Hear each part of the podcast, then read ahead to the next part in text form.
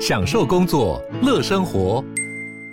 就算不在办公室，也能从容应对线上会议。HP Dragonfly 透过专业的 HP Presence 设计，内建降噪及会议快速键，搭配清晰的 Bang & Olufsen 音效，增强音讯及视讯功能。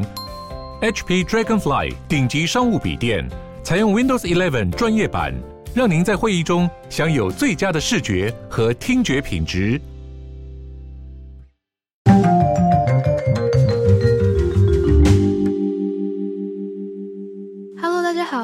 回到世界忙什么？The World in Five Minutes，我是主持人 Jessica。那今天呢，第一个新闻要看到的是英国首相强森又再度陷入唐宁街十号派对门的丑闻了。那这到底发生了什么事呢？英国有媒体爆料说，在二零二零年英国第一阶段封城抗议的期间，有多达一百人收到 email 邀请他们自带酒水去首相府唐宁街十号的花园中聚会。那因为在这个指控出现之前，强森已经有多次被爆出说在防疫期间举办聚会，因此这次爆料出来，民众以及媒体都非常的气愤。那这个事件最一开始是由英国独立电视台披露了一封以首相强森的秘书名义发出的电邮，那这份电邮发给了在唐宁街的一百个人，并邀请他们。今晚在十号首相府的花园中保持社交距离喝酒。那根据报道，在二零二零年五月二十号当天，有大约三十个人参加了这个派对，也有两名证人向 BBC 表示说，他们有亲眼看到首相以及首相夫人都在场参加了这个聚会。那虽然强森对于之前的指控都没有正面的承认。那之前的事件也都还在调查中，但是对于此次的事件，强森则是在十二号的时候在议会上面承认说他有去那一次派对，那他是去感谢员工，并且只待了二十五分钟之后就离开，那他对此表示发自内心的歉意。那当时英国的防疫规定是说，禁止在公共场合里有两个人以上的聚会，除非说这个聚会里面都是同一个家庭的成员，或者是聚会是出于工作必要。那另外呢，也有说除了工作、健身以及采购食品药品之外，就是任何人没有合理的理由的话，其实是不可以离开家里的。如果你违反的话，警察是有办法就是罚款的。那初犯的话，会罚一百英镑，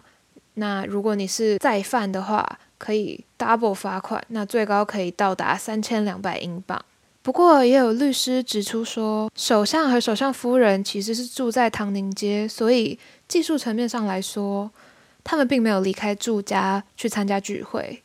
而且唐宁街也不算是公共场所。那强森引发的这一系列防疫派对的争议，已经对他领导形象造成巨大的破坏。尤其此次事件曝光之后，英国主要反对党工党的领导人公开表示说，首相应该要为了体面而辞。而社会舆论也对于首相只许州官放火、不许百姓点灯的行为非常的愤怒。强森自己所在的保守党内部众多议员也对于此次的事件非常的不满。那我想这样子的愤怒也是大家都能够想象的啦。毕竟说防疫期间这个规定真的是蛮严格的，那有什么理由是百姓都得要遵守，而你一个首相却不用呢？不知道大家听完有什么想法，欢迎留言让我知道。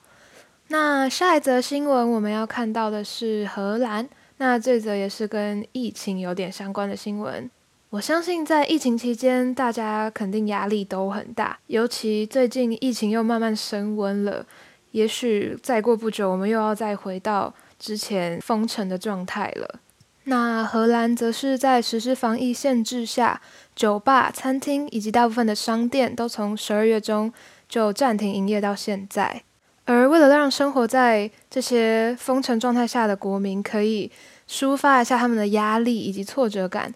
那荷兰就出现了一项创意活动，叫做“砸烂汽车”，就是 Car Smash。那这个 Car Smash 是在首都阿姆斯特丹附近的一个城镇的拆车厂主办的。那主办单位表示说，参与者可以先选择车辆，然后用喷漆在车上面写下他们生活中的问题。那活动过程就是参与者可以拿着锤子啊，或是铁锹敲打车子，砸烂车子。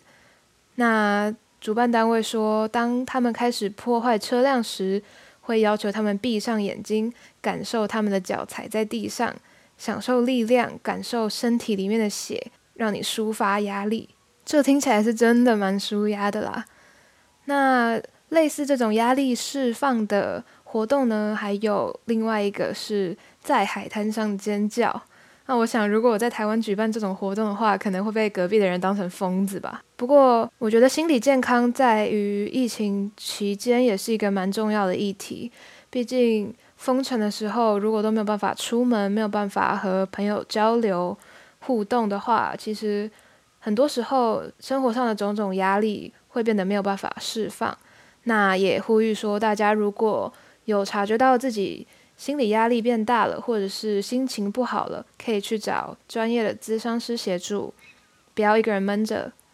或是有机会的话，说不定台湾也能举办这种砸车活动。那今天的新闻就到这边啦，我们就大概讲了英国强森的派对丑闻，以及荷兰的砸车活动。那喜欢我们的节目的话，记得帮我们留言评论。并且分享给你的亲朋好友。如果听完有什么意见或是有什么想法的话，欢迎在下面留言，或者是到 IG、Facebook 留言。我们每个留言都会看。那我们就下次见啦，拜拜。